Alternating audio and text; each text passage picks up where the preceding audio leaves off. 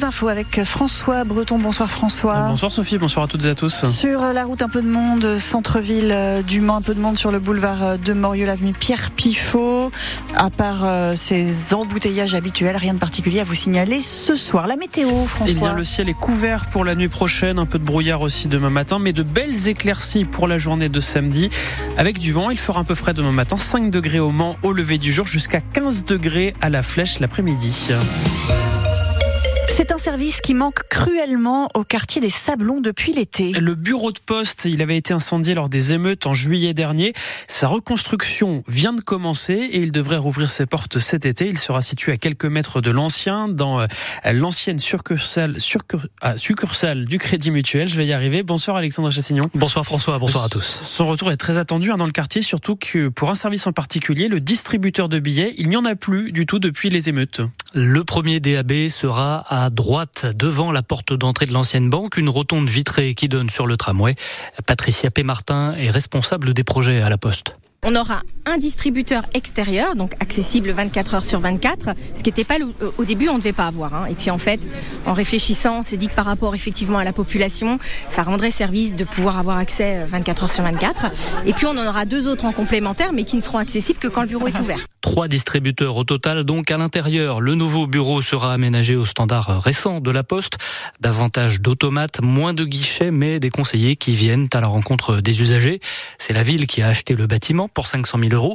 La Poste, elle, l'aménage pour environ 300 000 euros. C'est un investissement, souligne son directeur exécutif grand public, Éric Maréchal. Si on s'y réinstalle, c'est pour y rester. Hein. C'est pas pour partir dans un an. Puis on s'inscrit vraiment dans le projet de transformation, de la rénovation au sens large de de, tout ce quartier des Sablons. Ça, c'est fondamental pour nous. La ville prévoit en effet de réaménager entièrement la place des Sablons, y compris les immeubles qui l'abordent. Quant à ce qui reste de l'ancien bureau de poste, il va, il va être rasé pour laisser la place à d'autres services. Merci beaucoup. Le reportage d'Alexandre Chassignon. La région et la métropole du Mans vont débourser 300 000 euros pour sauver en partie le CTTM. Le centre de transfert de technologie du Mans fait de la recherche en développement en acoustique et dans les matériaux. Il est en redressement judiciaire depuis l'été dernier la région et la métropole veulent aider à un projet de reprise par des salariés. Ils rachèteraient une partie euh, des activités du CTTM, le pôle acoustique. Une enquête pour meurtre sur ascendant ouverte au commissariat du Mans. Annonce faite euh, cet après-midi par le parquet du Mans après la découverte euh, hier d'un homme de 75 ans sans vie chez lui entre, dans son appartement entre Coulennes et Le Mans. C'est sa fille qui a alerté les secours, une fille qui ne s'entendait pas du tout avec son père selon le parquet. L'homme était malade, il avait besoin de soins réguliers. Sa fille dit ne plus lui donner les les traitements, les repas prescrits par le médecin. Elle est toujours en garde à vue aujourd'hui. Un jeune homme de 16 ans mis en examen pour violence avec arme est placé en détention provisoire. Il est soupçonné d'avoir blessé avec un couteau un homme à la flèche dans la nuit du 3 au 4 février dernier. D'après les gendarmes, la victime sortait d'un bar avec des amis quand elle a été prise à partie par ce jeune. Il a blessé à la main la victime. Elle s'est vue prescrire une ITT de 60 jours. Le mineur a été interpellé mercredi. Il sera jugé en mars. Le maire d'Artezé, près du Menacé de mort dans une lettre menaçante. Le courrier anonyme met aussi en cause l'intégrité du conseil municipal. L'association des maires de la Sarthe apporte son soutien à l'élu. Aucune divergence d'opinion ne peut justifier une telle violence, écrit l'AMF 72. Un camion pas comme les autres s'est arrêté aujourd'hui à l'école de Préval dans le Nord-Sarthe. Un camion théâtre. Et oui, derrière ce véhicule, la compagnie euh, Jamais 203. Elle veut rendre cet art du théâtre accessible à tous, même à ceux qui habitent en campagne. Le camion s'installe directement dans la cour des écoles et il est aménagé comme un vrai théâtre avec siège rouge et petite scène. Didier Grignon, comédien et responsable de ces spectacles, cible des petites écoles en milieu rural qui ne connaissent pas ou peu le monde du théâtre. On vient dans une école où on joue le spectacle, c'est un vrai théâtre. Donc on est dans les conditions d'une salle de spectacle, c'est assez exceptionnel pour ça. Donc la magie opère quoi.